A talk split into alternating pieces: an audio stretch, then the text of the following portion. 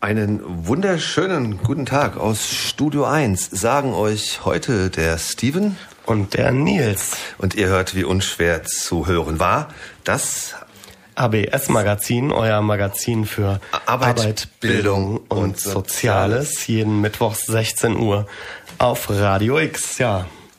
Und heute wieder eine Stunde natürlich gefüllt mit Themen. Und wie so oft haben wir auch heute einen Gast, aber unser spezieller Dank geht auch nochmal an die Sophia. Und Steven, warum danken wir der Sophia nochmal? Genau, wir danken der Sophia, die die redaktionelle Vorarbeit für die heutige Sendung geleistet hat und auch den Kontakt zu unserem heutigen Gast hergestellt hat, den ich jetzt an dieser Stelle schon mal sehr herzlich begrüßen mag. Das ist äh, Karl Kinski von der Anti-Nazi-Koordination Bergstraße. Hi Karl. Hallo. Ja, wir wollen heute mit Karl äh, über ein Thema sprechen. Es stehen ja nächstes Wochenende in ähm, Hessen Kommunalwahlen und Kreiswahlen an und ähm, in der Region, aus der Karl kommt, also Region Bergstraße, kandidiert für den Bergsträßer Kreistag eine sogenannte freie Liste Bergstraße.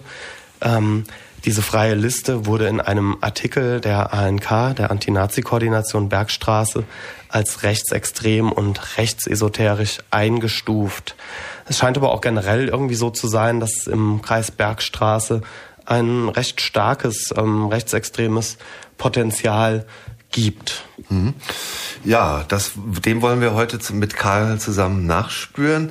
Und wir wollen natürlich auch gerade im Zusammenhang auf die Kommunalwahl am 6. März uns auch nochmal mit der Frage beschäftigen, ähm, rechte Tendenzen in der Politik und sozusagen soll der Kreis Bergstraße, das was da passiert, wollen wir gucken, inwieweit das auch ähm, für Hessen beispielhaft ist und welche Rückschlüsse wir eventuell ziehen können, was sich ähm, auf Wahlen und Parteienlandschaft bezieht, ähm, in Deutschland weit und beziehungsweise also auch hessenweit.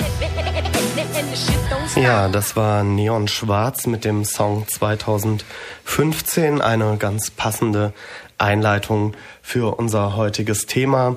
Wie bereits angekündigt, haben wir heute als Gast Karl bei uns von der Anti-Nazi-Koordination Bergstraße und wir wollen sprechen über eine Partei, die ähm, für die Kreiswahlen kandidiert, ähm, die freie Liste Bergstraße. Ähm, zunächst aber erstmal eine Frage vorweg an dich, Karl.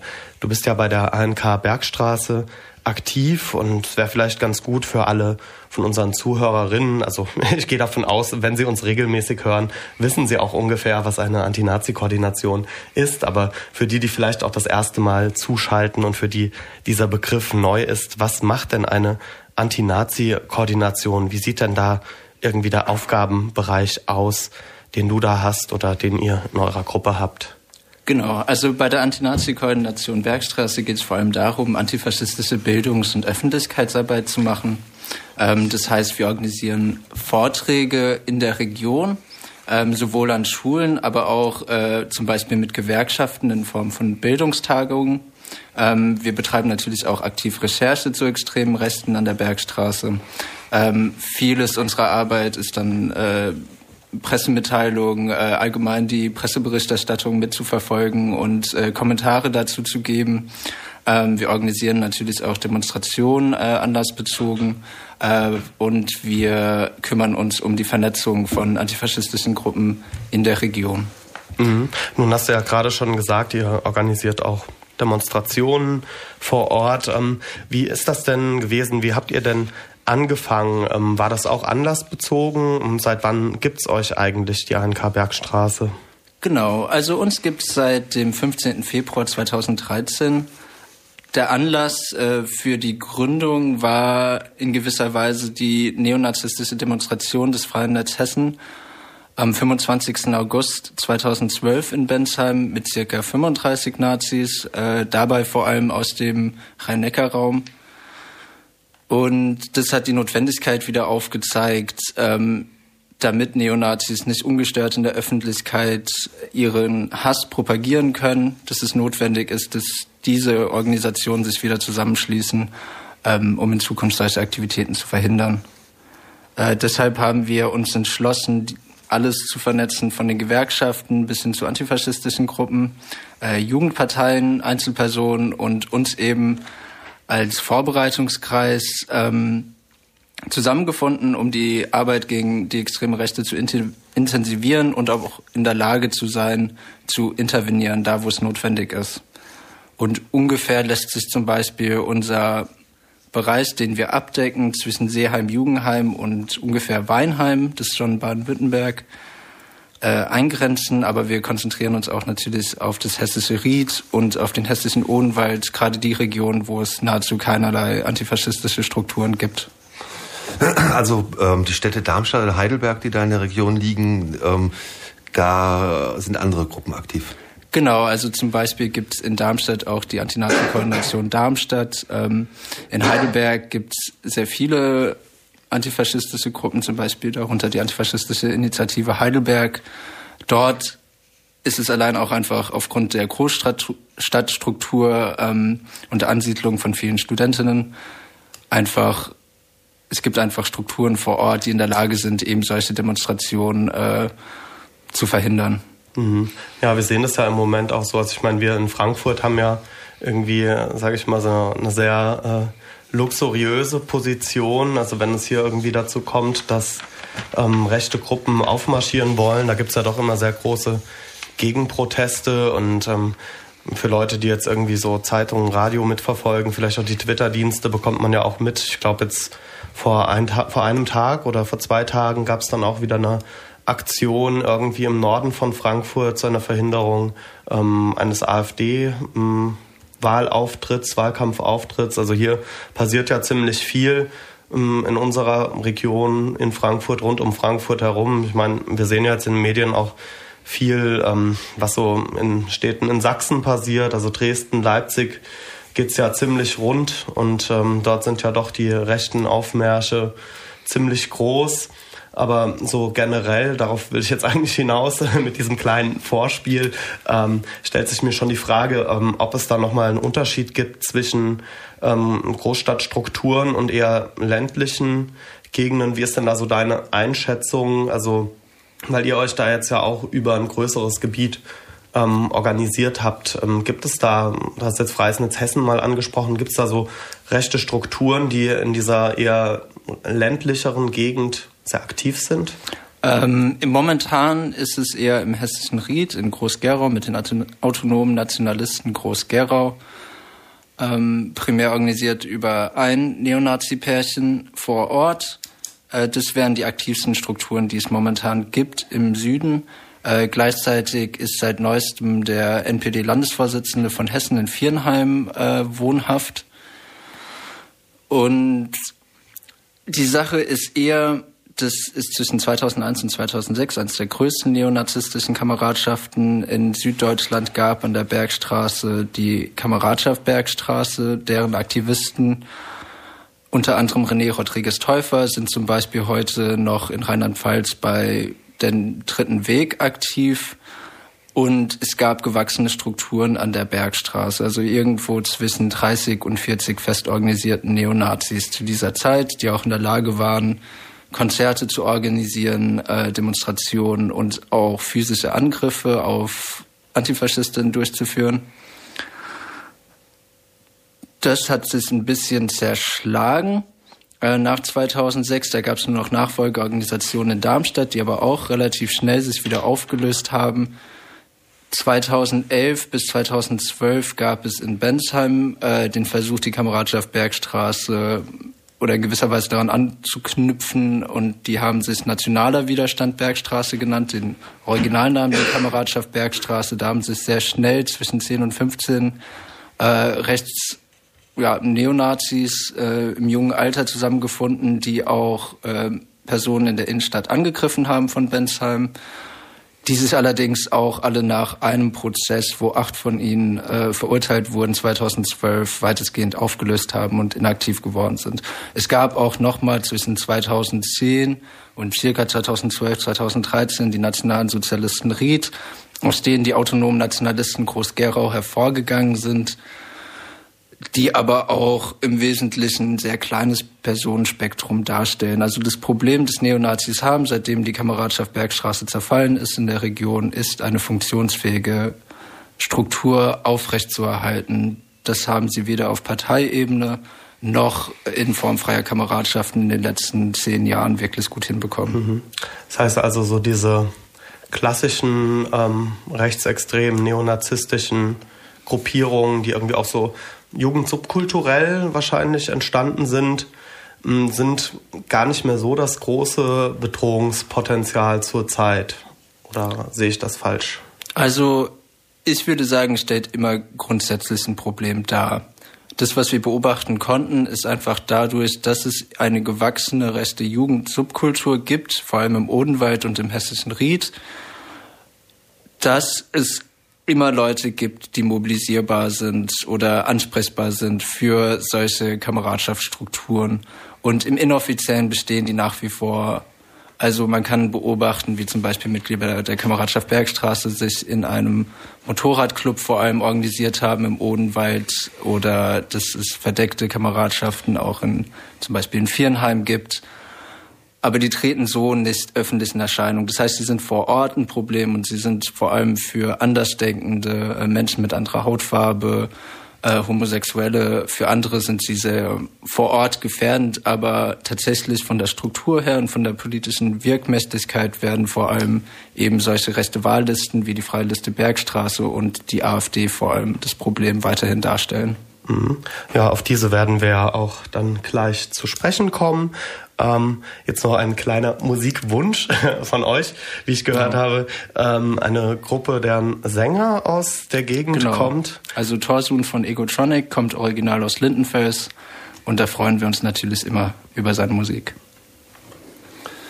Ihr hört immer noch das ABS-Magazin heute am 2. März 2016 und äh, zu Gast haben wir den Karl von der Anti-Nazi-Koordination Bergstraßen. Nachdem wir jetzt so ein bisschen geschaut haben, wie die Situation äh, in der, im Kreis Bergstraße ist, ähm, was die Arbeit der Anti-Nazi-Koordination anbetrifft und was auch so die allgemeinen Strukturen in dem rechten Spektrum anbetrifft, wollen wir nun doch nochmal ähm, überschwenken zu den Wahlen am 6. März, denn da wird natürlich auch der Kreistag gewählt und in den Kreistag schickt sich an, eine Partei wieder einzuziehen, die sich die Freie Liste Bergstraße nennt und ähm, deren generelles rechtsradikales Potenzial im Kreis Bergstraße nicht zu unterschätzen ist. Ähm, aus den Recherchen, die wir vor der Arbeit, äh, vor der Sendung hier durchgeführt haben, haben wir äh, erfahren, dass es dort eine ganz exponierte Persönlichkeit gibt, die mittlerweile schon seit 40 Jahren im Kreis Bergstraße ähm, rechtes Gedankengut versucht zu transportieren und politisch Einfluss zu nehmen. Vielleicht kannst du uns diese Freiliste Bergstraße mal mal kurz erläutern und um wen es sich da im Speziellen handelt. Genau, also vielleicht zur Vorgeschichte. Die freie Liste Bergstraße speist sich aus der freien Liste Biblis, die wir vor allem seit unserer Beginn unserer Arbeit 2013 näher verfolgen. Eben aufgrund der Tatsache, dass in Biblis seit längerem ein sichtbares neonazistisches Problem gibt, eben mit den, mit den nationalen Sozialisten Ried seit 2010. Ähm, dieses eben auch dadurch gezeigt hat, dass am Bahnhof unter anderem neonazistische Graffitis waren wie ähm, Nationaler Widerstand und Rotfront Verrecke. Natürlich falsch geschrieben, aber äh, trotzdem hat es schon eine Wirkung nach außen gehabt. Äh, Biblis galt dann auch als rechte Hochburg in gewisser Weise. Ähm, ja, also mit 22,7 Prozent genau. ähm, Stammwählerschaft. Ja, also das. Das Bibel ist da ja durchaus. Ähm, ja, also das hat äh, diverse Gründe. Also seit 1993 sitzt diese Liste ähm, im Stadtparlament von Biblis.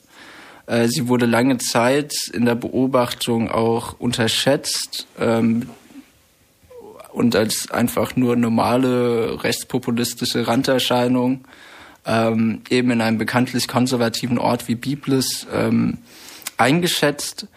Ähm, aber im Speziellen ist der Akteur Hans-Peter Fischer, Anführer dieser Liste, das Problem. Also zu der Person selbst.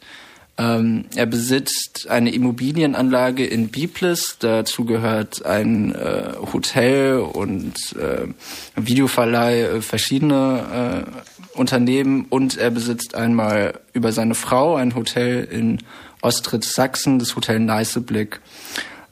Hans-Peter Fischer kommt original auch aus Großrohrheim. Das ist eine Stadt nördlich von äh, Biblis.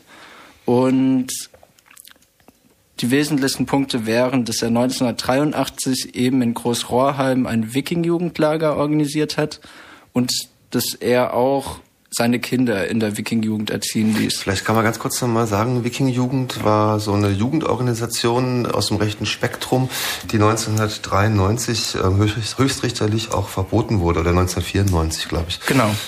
Ähm, also die Wiking-Jugend ist eine der vielen oder diversen neonazistischen Organisationen, die vor allem die Nachfolge der Hitlerjugend äh, angetreten ist. Das heißt, äh, innerhalb der extremen rechten und neonazistischen Szene in Deutschland ist es auch so, dass man schaut, dass die Kinder auch im völkischen Sinne erzogen werden und dafür war die Wiking-Jugend bekanntlich eines der größeren Organisationen. Also ähm, das Thema Wehrsportgruppen war da ja auch genau, sehr, sehr also, aktuell damals. Gerade zu dieser Zeit gab es zum Beispiel hier äh, wesentlich für die äh, Rhein-Main-Region, Entschuldigung, ähm, wäre die Hep-Krexel-Gruppe in den 1980er Jahren, äh, die vor allem US-Militäranlagen im Sinne nationalen Anti-Imperialismus äh, gebombt haben und die kamen eben auch aus dem Wiking-Jugendspektrum in Hessen. Ähm, also innerhalb der Wiking-Jugend war es dann auch so, dass Rassenideologie dort beigebracht wurde, vor allem sehr viel Wert auf Uniform, Marschier, Marschübungen, ähm, auch durchaus militärische Geländeübungen äh, stattfanden. Allgemein alles, was der Hitlerjugend entsprochen hätte in der Erziehung, ist auch dort, hat auch dort stattgefunden. Mhm. Und es zeigt auch sehr gut, wenn man seine Kinder dort erziehen lässt, dass es nicht einfach nur eine periphere Bekanntschaft oder irgendeine Verbindung ist, sondern das ist scheinbar auch seine Weltansicht. Mhm. Und die da auch transportiert werden soll, an die nächste Generation weitergegeben werden soll. Genau. Ähm, aber die Wiking-Jugend ist jetzt sozusagen im Moment ist ja nicht mehr erlaubt. Es gibt da ja auch immer wieder Nachfolgeorganisationen, ist ja auch schwierig. Vielleicht können wir da ja, werden wir das auch im, im weiteren Verlauf der Sendung unseres Gesprächs noch feststellen, dass also Verbote, jetzt läuft ja auch gerade wieder der Versuch, die NPD zu ver mhm. verbieten. Selbst wenn das erfolgreich wäre, äh, gibt es durchaus genug andere Organisationen, die da ja immer wieder antreten. Also wir haben jetzt gerade dieses Beispiel ähm, der freien äh, Freie Liste Bergstraße oder andere Organisationen oder auch ähm, Organisationen wie AfD AfD oder Pegida, ähm, wo zumindest deutlich äh, Verbindungen zu rechten Seilschaften bestehen. Aber vielleicht können wir noch mal über die Freiliste Bergstraße sprechen. Ähm, also wie lange beobachtet ihr denn die Partei und, ähm, die, und, die, und deren Entwicklung schon? Genau, also das hat damals 2013 eben angefangen dadurch, dass die erwähnten rechten Graffitis thematisiert wurden in einem Lokalpresseartikel und äh, sie entfernt werden sollten. Äh, das war Wunsch der Stadt. Und dazu hat sich eben dieser Hans-Peter Fischer zu Wort gemeldet und mehr oder minder gemeint, dass diese Graffitis ja keine rechte Propaganda darstellen würden. Und daraufhin ist man aufmerksamer geworden. Danach spinnt sich die Geschichte vor allem darum, dass ein äh, lokaler Biblischer Bürger über Hans-Peters Fischers Verbindung zur NPD äh, wichtige Fragen gestellt hat. Äh, da wäre einerseits zu erwähnen, dass er sein Hotel Neißeblick in Ostritz-Sachsen als Ersatzveranstaltungsort für die verbotenen Hedendorfer Tagungen 1998 veranstalten ließ unter anderem mit Jürgen Krieger und Frank Rennecke. Ähm, mhm, also Rennecke ist ein rechter Liedermacher, Liederbarde und genau. Ähm. Äh, auch vor allem bekannt eben als Hardliner in der völkischen Sphäre innerhalb der Neonazi-Welt. Ähm, zu Hans-Peter Fischer nochmal wesentlich, dass er schon 1999, also in den 90ern war er im Kreis Bergstraße Vorsitzender der Republikaner und dort hat er 1999 in einem Interview mit der Parteizeitung der NPD, der Deutschen Stimme, gesagt, eine Zusammenarbeit auch mit der NPD ist nicht nur sinnvoll, sondern überlebenswichtig für alle nationalen und demokratischen Kräfte aus dem sogenannten rechten Lager. Also genau das war auch der Skandal. Hans-Peter Fischer hat ähm, dafür plädiert, offen mit der NPD zusammenzuarbeiten und wurde dann rausgeputscht aus ähm, den Republikanern im Kreis von Heimburg hoch aus Zwingenberg. Mhm. Ähm, das hat ihnen es besser gemacht, aber es zeigt schon mal eine gewisse Differenz, in, inwieweit sie bereit sind, äh, solche neonazistischen Strukturen zu tragen. Ähm, danach hat er sich auch zurückgezogen, eben zu dieser Liste, die es schon seit 1993 gibt. Und mittlerweile sitzt sie mit 22,7 Prozent der Stimmen im Stadtparlament. Äh, Fischer hat auch weiterhin in Sachsen 2012 den Landesparteitag der NPD austragen lassen in seinem Hotel. Und das letzte Mal 2012 hatte er auch eine Kundgebung vor seinem Hotel als angebliches Hochwasseropfer. Ähm, und da einfach nur, um zu zeigen, wie wichtig Hans-Peter Fischer auch ist innerhalb der extremen Rechten. Also nicht nur in der Bergstraße, sondern auch sozusagen insgesamt im ganzen BRD. Durch sein langes Wirken hat er auch überall Kontakte und zu seiner Kundgebung ist nur ein Spektrum der NPD aufgetaucht, aber es war auch so wichtig, dass Andreas Storr zum Beispiel und Arne Schimmer aus dem Landes- und Bundesvorstand der NPD äh, erschienen sind zu seiner Kundgebung, um ihn zu unterstützen. Mhm. Mhm. Und ähm, wie sieht das jetzt aktuell aus? Also die Freie Liste Bergstraße, wie treten die auf? Also es ist ja jetzt eben nicht die NPD, ähm, die so ja irgendwie klar einzuschätzen und einzustufen ist, wo auch irgendwie wahrscheinlich ähm, viele Menschen wissen, was da für ein, eine Ideologie dahinter steckt. Was sind denn so die Inhalte oder die Meinungen der Freien Liste Bergstraße? Wie versuchen die ähm, jetzt Stimmen zu bekommen bei den Kommunalwahlen? Also da ist die Freie Liste Biblis, also eben auch, äh, aus der sich die Freie Liste Bergstraße speist, meine ist beispiellos in Hessen, weil sie eben eine eigene Publikation haben, nämlich den Bürgerbrief, den sie rausgeben in einer Auflage von 4000. 4000. 4000 in Biblis selbst wohnen circa 8000 Einwohnerinnen. Und dementsprechend können sie. Also jeden Haushalt mit einer Schrift versorgen. Genau. Und in dieser Schrift werden vor allem äh, vermeintliche politische Gegner diffamiert. Ähm, so zum Beispiel eben genannter besorgter Bürger, der aufgeklärt hat über Fischer auch vor Ort, äh, wurde zum Beispiel als Hund dargestellt in dieser Zeitung. Ähm, da hat der Fischer zum Glück die Diffamierungsprozesse verloren. Ähm, die extrem rechten Inhalte, die vermittelt werden, bestehen vor allem äh, früher auf seiner Webseite aus kopierten Artikeln von der NPD, eben unter anderem von Arne Schimmer, wo FLB und NPD einfach nur ersetzt wurden. Ähm, vor allem wird ein Feindbild propagiert vor Ort, also sprich die bösen Blockparteien des SPD, CDU, Grüne, FDP alle dasselbe seien und nur die freie Liste Biblis oder Bergstraße jetzt in dem äh, Sinne das Interesse der Bürger äh, vertreten könnte, also das nationale Interesse. Also es wird auch sehr stark gegen Asyl mittlerweile ähm, gehetzt, aber auch schon längerfristig äh, schon immer gegen äh, Multikulti äh, in Anführungszeichen gehetzt. Also es gibt einen grundsätzlich rassistischen Grundtenor, der immer bedient wird in fast jeder Ausgabe. Und vor allem, was propagiert wird, ist auch eben dieses Aufräumen im nationalen Sinne äh, und auch eine nationale Säuberung in gewisser Weise der Lokalpolitik durchzuführen. Äh, aktuell treten sie zum Beispiel mit Wahlplakaten an die Freiliste Bergstraße. Äh, da steht Schluss mit der Willkommenskultur, FLB, die neue Kraft, die Ordnung schafft, oder Einbrüche am laufenden Band, Polizei, Posten schaffen, FLB, wir schaffen das. Und ich glaube, jedem, der das ein bisschen kritisch liest, ist vollkommen klar, was damit gemeint ist.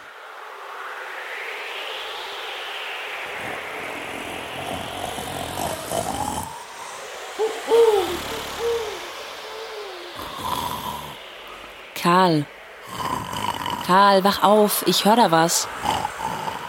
Mm. Hör doch, da ist was. Mm. Ich hör's genau. Ach, da ist nix. Schlaf weiter, Marie. Also jetzt hörst du's auch? Ich weiß nicht. Hör genau hin. Da. Also, wenn ich genau hinhöre, dann beim ABS-Magazin auf Radio X. Was sagst du? Ach, immer mittwochs um vier. Aber nachmittags. HBS Magazin Arbeit, Bildung und Soziales. Mittwochs 16 Uhr auf Radio X. Wir machen, was wir wollen. Und heute wollen wir eben über die rechten Tendenzen, das Aufkeimen neuer Strukturen im rechten Spektrum sprechen und haben uns dazu Karl Kimski von der Anti-Nazi-Koalition Kreis Bergstraße eingeladen und ähm, wollen versuchen, auch anhand dessen, was an der Bergstraße passiert, ähm, sozusagen auch zu transponieren in ähm, andere politische ähm, Dimensionen und das versuchen auch ähm, bundesweit den Bogen zu spinnen, soweit wir das hinkriegen. Ähm, es wäre jetzt also der Punkt, wo wir vielleicht auch nochmal darüber sprechen sollten, nachdem wir erfahren haben, was ähm, für Gruppen Gruppen, also FLB, Freie Liste Bergstraße, ähm, was da so dahinter steckt, wie denn diese Aktivitäten in Biblis, Biblis gehört ja auch zur, zur Bergstraße, sozusagen in den Kreis ausstreuen. Ähm, Kreistagswahl und Kommunalwahlen ist es ja so, für alle Hörer, die es nicht wissen, die 5%-Hürde ist vor ein paar Jahren gefallen worden, äh, nicht gefallen worden, gefallen, ähm, auf Betreiben der damaligen Landesregierung, die die Mehrheit im Parlament hatte, unter Roland Koch noch. Ähm, da gab es ja einige Änderungen, also auch das Kumulieren, das Panaschieren oder auch, dass die Direktwahl der Bürgermeister eingeführt wurde. Ander, früher war es ja so, dass die Bürgermeister ähnlich wie in den Parlamenten, Landtag und Bundestag dort die Präsident, Ministerpräsidenten oder die Kanzler aus dem Parlament heraus gewählt wurden. Ähm, aber es ist jetzt so, dass bei den ähm, Kommunalwahlen, dazu gehört auch der Kreistag, genauso wie unsere Stadtverordnetenversammlung, eben keine ähm, 5%-Hürde mehr hat und äh, bestimmte extremistische Gruppen es dadurch auch sehr leicht haben, ähm, auch in die Parlamente einzuziehen, die früher an der 5%-Hürde gescheitert sind. Und jetzt nochmal auf die Frage zurück, wie strahlen denn die Ereignisse ähm, in Biblis um diesen Herrn Hans-Peter Fischer in den Kreis Bergstraße aus? Dazu würde ich sagen, dass Biblis in gewisser Weise ein Sonderfall ist in Hessen. Also das ist wirklich diese hohe Zahl für eine explizit rechte Wahlliste gibt es, soweit ich weiß, nirgendwo. Waldeck war mal ziemlich nah Waldeck dran mit 14 oder 15 genau. Prozent vor einigen Jahren. Aber selbst da ist es nochmal in gewisser Weise anders mit der Familienstruktur und der Art und Weise, wie Politik dort gemacht wird äh, bei der NPD, äh, warum das so ist. In, also vielleicht dazu, also die Freiliste Biblis sitzt ja als drittgrößte Fraktion im Moment mit 22,7 Prozent der Stimmen im Kommunalparlament. Äh, wir haben eine Demonstration zur Bürgermeisterwahl 2013 veranstaltet am 14.09. mit circa 160 Teilnehmerinnen. Ähm, leider nur so wenige, eben weil auch äh, Bürgerliste Bündnisse, die sehr stark mit der Stadt und im Kreis verankert sind, Initiative gegen Rechtsextremismus und Fremdenfeindlichkeit, äh, auch im privaten Rahmen dazu aufgerufen hat, nicht zu unserer Demonstration zu kommen, weil wir Linksextremisten seien und im Endeffekt auch die Stadt eine äh, Gefahrenlage geschaffen hat oder konstruiert hat, konstruiert hat äh, die so nicht da war. Und nach dieser Berichterstattung, die wir gemacht haben zu Demonstrationen hin und nach dieser Demonstration se äh, selbst haben trotzdem 24,7 Prozent der Biblischer Bürger entschieden, dass sie Hans-Peter Fischer als ihren Bürgermeister haben wollen. Und ich glaube, das zeigt eben die gewachsene Struktur. Also eben dadurch, dass er in der Lage ist, vor Ort in so einer hohen Auflage jeden Haushalt zu bedienen mit dieser Propaganda und dadurch, dass auch innerhalb der freien Liste Biblis selbst ein Personenspektrum ist von äh, Metzgereibetreibern bis ehemaligen Polizisten ähm, und deren Verwandtschaft auch innerhalb der Struktur der Stadt Biblis selbst einfach allein dazu führen, dass es keinerlei Distanzierung groß dazu gibt, äh, interessanterweise und ein bisschen auch aufgrund persönlicher Animositäten hat sich die CDU im Ort äh, tatsächlich gegen ihn gestellt und macht da am meisten dagegen. äh, die SPD nicht so. Im Kreis selbst haben bisher immer bei jeder Kreistagswahl ungefähr in den letzten paar Male zwei Prozent Republikaner gewählt. Die treten jetzt nicht an. Das heißt, ihr Stimmenpotenzial wird wahrscheinlich auf die AfD und FLB gehen, wobei ich da auch eher auf die AfD nochmal tippen würde. Und die NPD erhielt zum Beispiel bei der letzten Europawahl, ohne in irgendeiner Form großartig Werbung zu machen, äh, ein Prozent der Stimmen aus dem Stegreif. Die AfD hat da zum Beispiel 8,8 Prozent bekommen. Also NPD und Republikaner treten gar nicht an. Das heißt, das komplette rechte Stimmenpotenzial wird sich auf AfD und Freiliste Bergstraße verteilen in der Region. Meine Vermutung wäre, dass sicherlich alle einziehen werden. Also es ist ganz sicher, dass die Freiliste Biblis wieder im Kommunalparlament sitzen wird. Die Wahrscheinlichkeit ist gut, dass sie zumindest eins oder zwei Sitze im Kreistag bekommen. Und bei der AfD bleibt abzuwarten, wie viele sie genau bekommen wird. Gibt es von eurer Seite Erkenntnisse darüber, über ähm, Kontakte zwischen AfD und FLB? Äh, da Oder mir zusammenarbeiten? Mhm. Da wäre mir nichts bekannt. Ja, jetzt haben wir gerade nochmal einen Song gehört von Enno Bunger, wo bleiben die Beschwerden? Ja, wir wollten jetzt nochmal auf einen anderen Aspekt eingehen bezüglich der freien Liste Bergstraße. In eurer Veröffentlichung dazu, also von der ANK Bergstraße, ähm, habt ihr auch noch erwähnt, dass es äh, in dieser Gruppierung auch sogenannte rechtsesoterische Heiden gibt. Was steckt denn hinter diesem Begriff rechtsesoterische Heiden und welche Personen sind dort zu nennen? Also genau, also es handelt sich dabei um den Diplom-Ingenieur Franz Josef Mack und seine Ehefrau aus Gras-Ellenbach. Ähm, die Freiliste Biblis stellt auch den Hauptanteil der Personen, die auf der Wahlliste der Freien Liste Bergstraße draufstehen. Also diese zwei Personen sind dazugekommen, um einen kreisweiten Charakter auch äh, in gewisser Weise vorzugaukeln, der gar nicht da ist. Ähm, der warum wir von restesoterischen Heiden sprechen äh, beim Herrn Mack ist eben, weil er den Ring freier Heiden betreibt. Also das ist eine Gemeinschaft von Heiden im Odenwald, die mindestens seit 2009... Hat aber nichts mit dem Komponisten zu tun, sondern das sind tatsächlich Nein, diese... also die glauben ja. an etwas das sie Oding-Theosophie nennen. Äh, ich bin jetzt nicht so der Experte, aber das ist eine neuheitliche Glaubensgemeinschaft, die vor allem strikte Hierarchien ablehnt und eher eine spirituelle Gemeinschaft äh, propagiert und vermeintlich unpolitisch sind. Aber die Nationalsozialisten in den 30er, 40er Jahren hatten ja auch den Hang zu diesen esoterischen Riten gehabt. Das stimmt. Also es gibt mehr als genug Punkte, um zu sagen, dass Esoterik auch immer in gewisser Weise sehr anknüpfungsfähig ist an die extreme Rechte, einfach dadurch, dass es relativ inhaltsleer erstmal ist. Ähm, ja, man, also, kann, man kann dazu auch, glaube ich, vielleicht noch mal kurz erwähnen, also diese diese Historie, woher das äh, Ganze kommt. Also wenn man so in die äh, rechte Theoriebildung in Anführungszeichen ähm, reinblickt, sieht man ja auch, also es gibt ja diese, also immer wieder diese Opferinszenierung, ja, also dass man irgendwie sagt, also wie du vorhin auch erwähnt hast, in diesem äh, anti-imperialistischen Jargon, dass heute irgendwie ähm, Deutschland immer noch besetzt sei äh, von Amerikanern und nicht souverän. Also das ist ja so ein Ding. Und ähm, wenn man dann weiter zurückschaut, also sie, sie sprechen auch über eine Zwangschristianisierung und ähm, versuchen halt irgendwie eigentlich nachträglich konstruierte ähm, Geschichte oder Mythologie des Germanentums irgendwie wieder einzubauen, also als Versatzreligion, um irgendwie auf einen Zeitraum ähm, zurückzugreifen, der eben vor der Zeit der Christianisierung Europas liegt. Also das ist irgendwie so ein Rückgriff und auch was du gesagt hast mit dieser ähm, diese diese Ariosophie oder was dort vertreten wird, ist auch eine ähm, Richtung, also wie Nils das auch schon sehr richtig gesagt hat, die Ende des ähm, 19.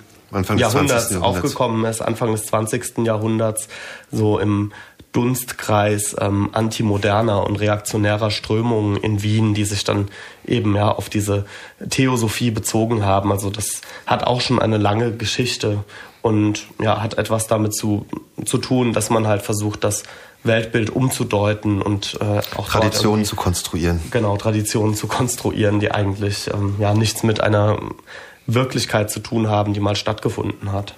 Genau, also das ist ja auch sehr, also immer schon ja sehr stark auch dieser Germanenmythos äh, mit dem deutschen Nationalismus an sich verbunden und äh, gerade im Nationalsozialismus stark aufgegriffen worden.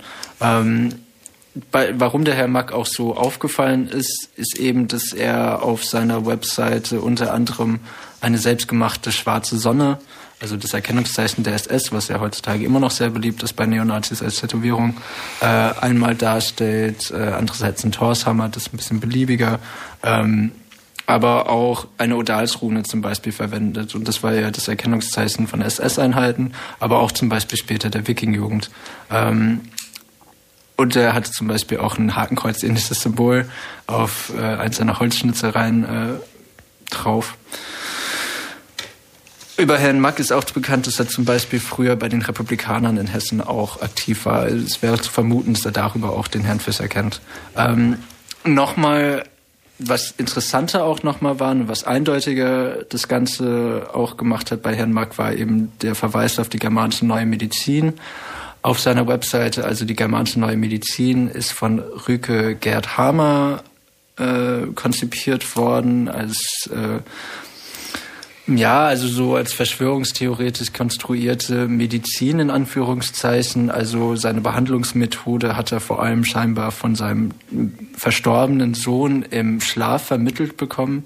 Und äh, der hat auch 1986 seine Zulassung verloren. Und die Propaganda riskiert im Endeffekt, dass westliche Medizin vor allem bezogen auf Krebskrankheiten und die Chemotherapie äh, Teil einer jüdischen Weltverschwörung sind und nur zum Tod führen. Und äh, sind auch eben europaweit Fälle bekannt, wo tatsächlich Eltern das geglaubt haben. Also gerade auch eben in so einem Wiking-Jugendspektrum oder sowas würde halt klassische Medizin eher abgelehnt werden ähm, aus ideologischen Gründen, weshalb auch Kinder daran sterben. Also es gibt auch bekannte Todesfälle, weshalb das leider... Ja. Weil, weil die Behandlung mit, ähm, ich sage jetzt mal, traditionellen westlichen ähm, Methoden abgelehnt wurde. Also ja, also die Chemotherapie wird dann abgelehnt und dann hofft man im Endeffekt durch pseudomedizinische Rituale die Kinder von der Krankheit äh, zu heilen und es funktioniert nicht und dann sterben die einfach. Kommen wir doch aber jetzt nochmal auf, ähm, auf das, was wir eingangs versucht haben, ähm, auf eine Einschätzung für die bundesrepublikanische ähm, Wirklichkeit, was Rechtsextremismus und ähm, die rechten Strukturen anbetrifft. Du hast gesagt, der Kreis Bergstraße ist jetzt ein, ein, ein besonders spezieller Fall. Aber wenn man auch an die Zusammenhänge um, um den sogenannten nationalsozialistischen Widerstand Untergrund, NSU, ähm, denkt, gibt es ja scheinbar aber doch Strukturen, die bundesweit reichen.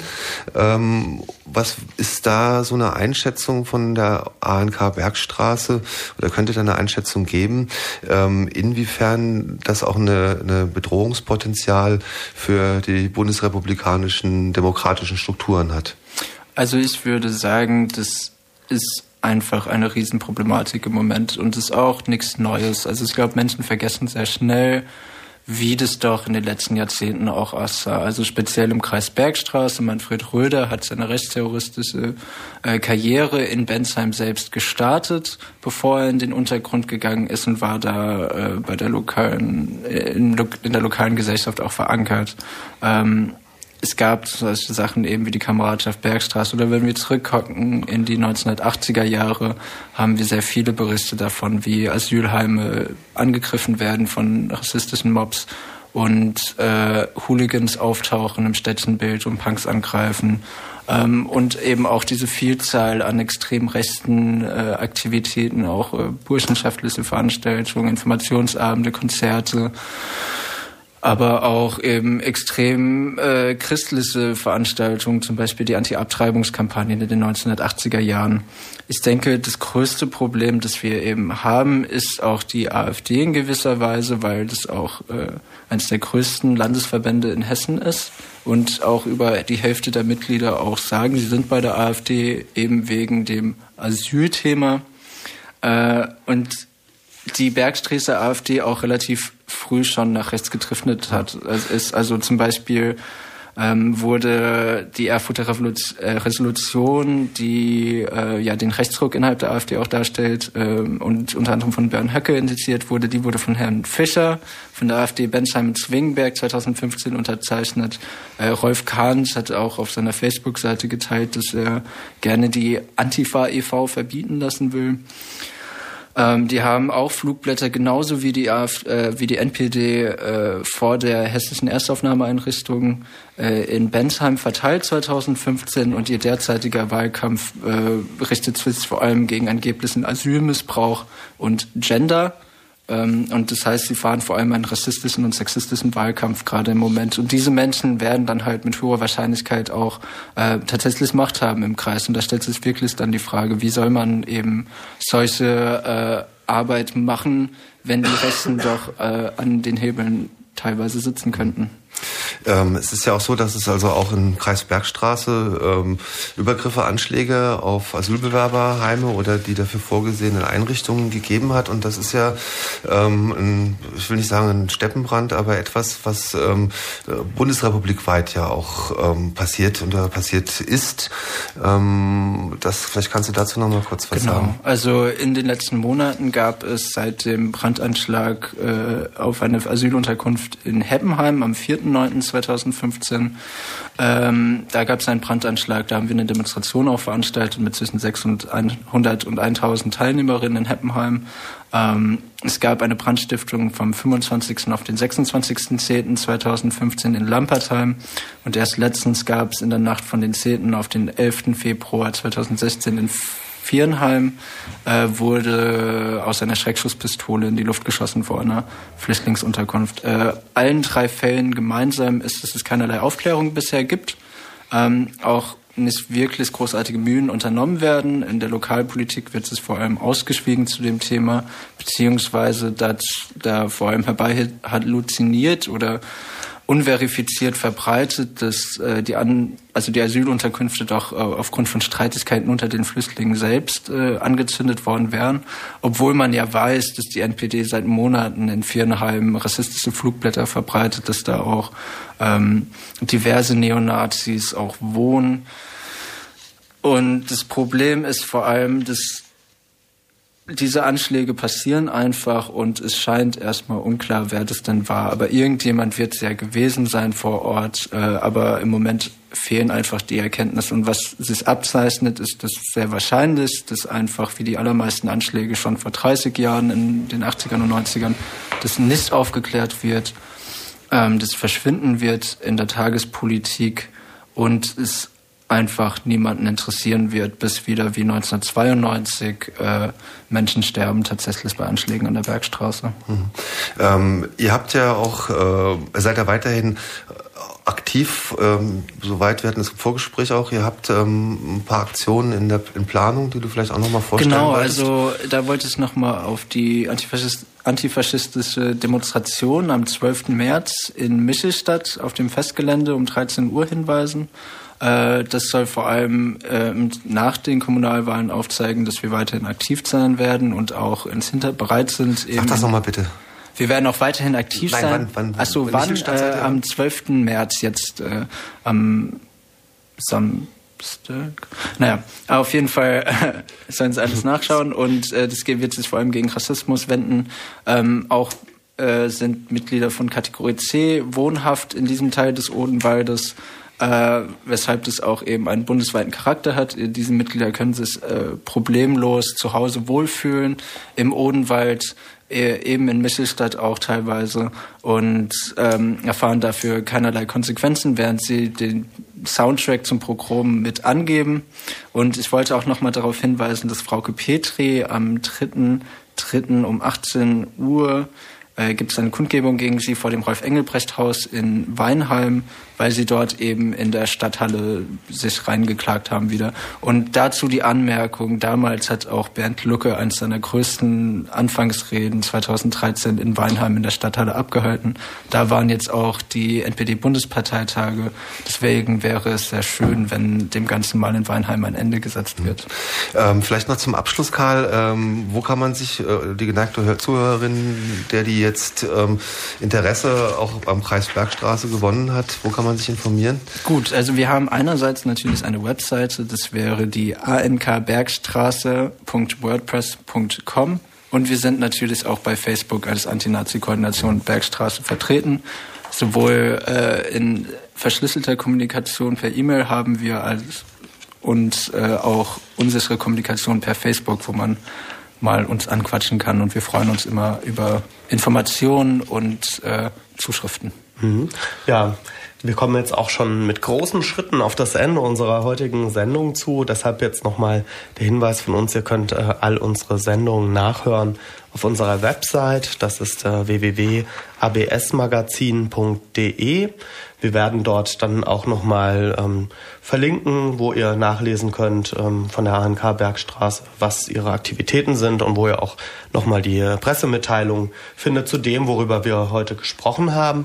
Ja, dann danke ich Karl schon mal sehr herzlich dafür, dass er heute bei uns war und uns so viele Informationen geben konnte. Ja, vielen Dank für die Einladung. Ja, und da möchte ich jetzt gerade kurz noch ähm, die Gelegenheit nutzen, auf eine Veranstaltung heute Abend in Offenbach hinweisen, die ähm, vom Werdebezirk äh, Frankfurt, Main und Region veranstaltet wird. Die beginnt um 18.30 Uhr in der Hermann-Steinhäuser Straße 43 in Offenbach. Das ist das sogenannte ähm, Ostpol Gründerzentrum und da geht es darum, ähm, über die NSU in Hessen die Ereignisse aufzuklären beziehungsweise über Ermittlungsarbeit äh, Auskunft zu geben. Und das Ganze beginnt um 18.30 Uhr und geht bis 21 Uhr in der Hermann-Steinhäuser Straße 43 in Offenbach. Mhm. Ja, wunderbar. Dann sind wir am heutigen, äh, am Ende unserer heutigen Sendung ja, und, angekommen. Und weiter und geht's dann gleich mit Virusmusik und Hörnerv. Genau. Und nächste Woche könnt ihr das ABS-Magazin wie immer mittwochs um 16 Uhr hören. Ähm, nächste Woche mit Emanuel. Ja, ich weiß jetzt leider nicht, welches Thema er vorbereitet hat, aber das wird sicherlich wieder spannend werden. Also schaltet doch nächste Woche wieder ein um 16 Uhr, wenn es heißt ABS Magazin, Magazin für Arbeit, Bildung und Soziales. Und ja, ich verabschiede mich bei meinem Mitmoderator Nils. Und ich danke dir, Steven, dass ich heute mit dir wieder mal zusammen eine so schöne Sendung machen oder wunderbare Sendung, nein, eine Sendung machen konnte. Entschuldigung.